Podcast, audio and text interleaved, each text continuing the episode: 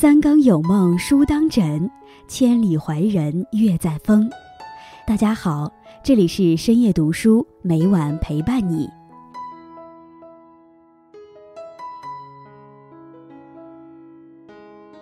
人生在世，每个人都有自己独特的为人处事风格。人生路上，你走的是上坡路还是下坡路，就在你自己的选择。有的人选择与世无争，取得成绩也隐而不露；而有些人行事张扬，自命不凡，喜欢自吹自擂。今天易安将和大家分享的题目是：人生九个层级，暴露了你层次。在开始今天的节目之前，希望大家能点击订阅和小铃铛。你的点赞和评论是易安最大的动力。感谢大家的喜欢，深夜读书因你们而精彩。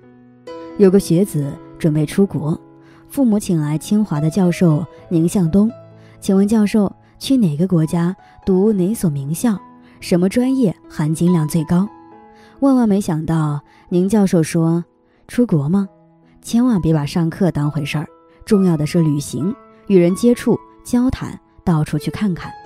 宁教授说：“听了他的话，可怜的孩子当时就崩溃了，完全不知所措。”宁教授不知道，不同认知层次的人会有交流困难的。有个很出名的故事，说有位妈妈带着未成年的女儿逛街，逛街回来，女儿画了幅陪妈妈逛街，妈妈拿过女儿的画。瞪眼一看，顿时懵了。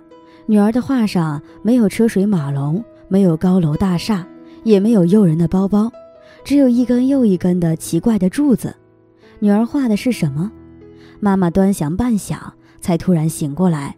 女儿画的是一条条人腿。原来女儿年幼，个头特矮，被母亲牵着手走在街上，根本看不到成年人看到的商厦车流。他看到的只是无数条成年人的大腿，摆来动去的挡住视线。认知高度不同的人看到的世界是不一样的。我小时候曾在很穷的乡下生活，每年村子里都要分红薯，把红薯归拢成一堆一堆，看似差不多，但又好像有区别。所以为公平起见，全村人抓阄，抓到哪堆算哪堆。有个村民抓到了六号。另一个村民也抓到了六号，咋弄出两个六号呢？其实这两个村民，一个是六号，一个是九号。问题是六号堆明显大于九号，所以两个村民都说自己是六号，寸步不让，争执吵闹，动手厮打，闹到村支书面前。村支书过去看看，发现九号红薯堆明显小于六号堆。果断从自家的红薯堆里拿出两只放进九号堆，终于平息了纷争。然后村支书冷笑说：“这俩夯货，也就是一只红薯的出息了。”后期果然，大学毕业后，我重返乡村，看到两户蒸红薯的人家，一户门楣破败，一贫如洗；另一户家徒四壁，空无所有。人类的认知好似一个巨大的天坑，呈漏斗态势排布。越往下，所见越少，机会越少，越是感受到社会不公，愤怒无比；越往上，所见越多，机会越多，越是感觉世界美丽，风光无限。下愚莫揣上智，泥陷于认知漏斗底部的人，看不到上层认知的风景，根本听不懂认知更豁达的人在说些什么。所以，清华大学的宁向东教授教导那要出国的孩子。别拿上课当回事儿，那孩子就蒙圈了。我们可以把认知漏斗做个解析，大概分为九个层次：一、最底端，只知好恶，是婴儿时态的人类，饿了就吃，不分场合；撑了就拉，不分地点。这也是极端情绪化的一族，认知不足的困扰，让他们总是陷入到窘态，却找不到解决的办法。二、第二层级，墨守成规。宁向东教授引导的孩子就是处于这个认识层面上，这孩子根本就不明白书本上的东西并不重要，重要的是你的见识与认知。之所以爹妈送你出国，不是让你读书，而是让你成人，是让你认识普遍的人性、普遍的社会规律，并于不同社会的差异性中获取更价值性的认知。第三层级，认识到规矩的局限性。最守规矩的孩子，也是学校里最省心、懂事、听话的孩子。但这类孩子进入社会，多半会遭受挫折、失败，因为这类孩子只是因为恐惧而不敢乱说乱动。等到你知道许多所谓的规矩，不过是成年人社会出于省心而承袭的惯性，才能从恐惧中走出来。从这里有条隐秘的贫富分界线，过于情绪化的人、墨守成规的人、满心恐惧的人，都会感受到极大的生存压力，必须继续上行才能突破。第四层级，明是非，知大体，学习规矩，乖巧听话，这是对幼儿的要求。到了少年时代，孩子们的行动能力提升，就要明是非，知道有些事不能做，有些话不能说。就是尊奉社会的主流价值观，哪怕这个价值观完全不对路子，但却是维系社会运转的唯一体系。所以这是个血性方刚、努力向世界证明自我的过程。但如果不能超越这个阶段，就无法突破自我。第五层级，认识到是非的局限性。这个阶段的人知道了人类社会是发展变化的。有些看似牢不可破的金科玉律，会随着历史的发展而变得落伍淘汰。这时候的人开始思考，开始行动，开始接受一个不确定的世界。第六层级，认识到现实资源的有限性。什么叫现实资源的有限性？就好比我小时在乡村里分红薯，红薯的数量有限，你多拿走一个，我这边就少了一个。无论这些红薯怎么分，都是绝对的不公平。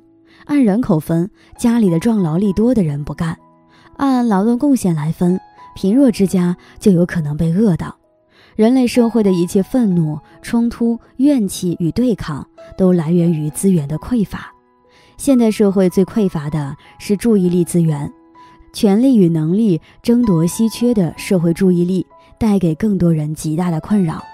在这里有条不可见的生存线，处于这个层级的人士是具有着一定的生存能力的。第七层级，认识到人的发展性。什么叫人的发展性？就是你的选择和努力可以改变你的环境与命运。电视剧《人民的名义》率先出场的是京城小官赵德汉，他家里藏着两个亿，可是却哭着说：“我好穷哎，真的穷怕了。”另一个反角祁同伟。也是穷乡僻壤出来的凤凰男，做了省公安厅厅长后，乡人络绎不绝的求助，结果遭人羞辱。你是不是把你们村的那条野狗弄到公安厅做警犬？这两个角色都是靠了权力成就，自身认知并没有跟上，结果一个是有钱不敢花，另一个是有权不会用。易经称之为德不配位，必有灾殃。因此，他们才会落入到人性的陷阱，沦为剧中的反角。第八层级是认识到万古不变的人性与社会规律，认识人性，说透了就是认识自己，就是认识到自己心中的纠结与残缺，就是认识到每个人与生俱来的苦伤。第九层级认识到人生的至高意义与价值，冲出人性的迷障，就得以机缘问鼎于智慧极峰。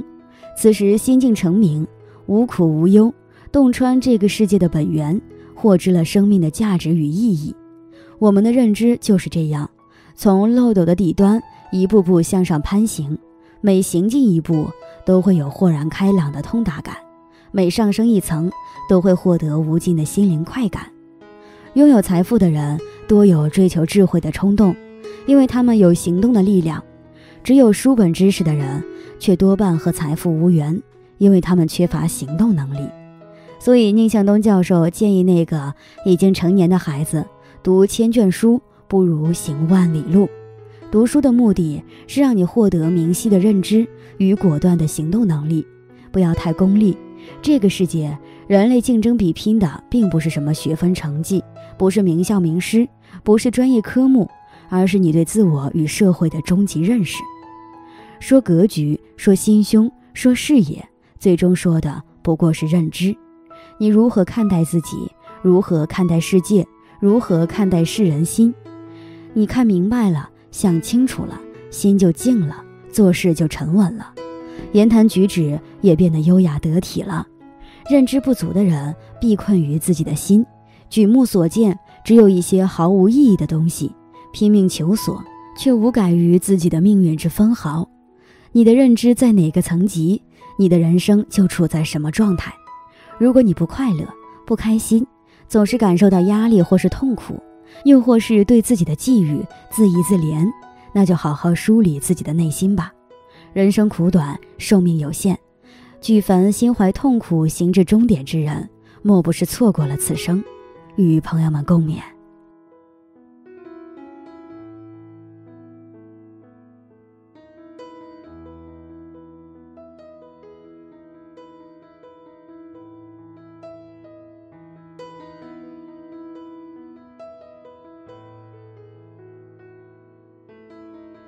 今天分享到这里。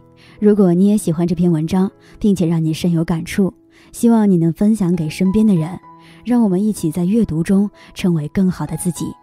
最后，在 YouTube 和 Facebook 上都能找到深夜读书哦，也期待与你的互动。感谢你的收看，我们下期再见。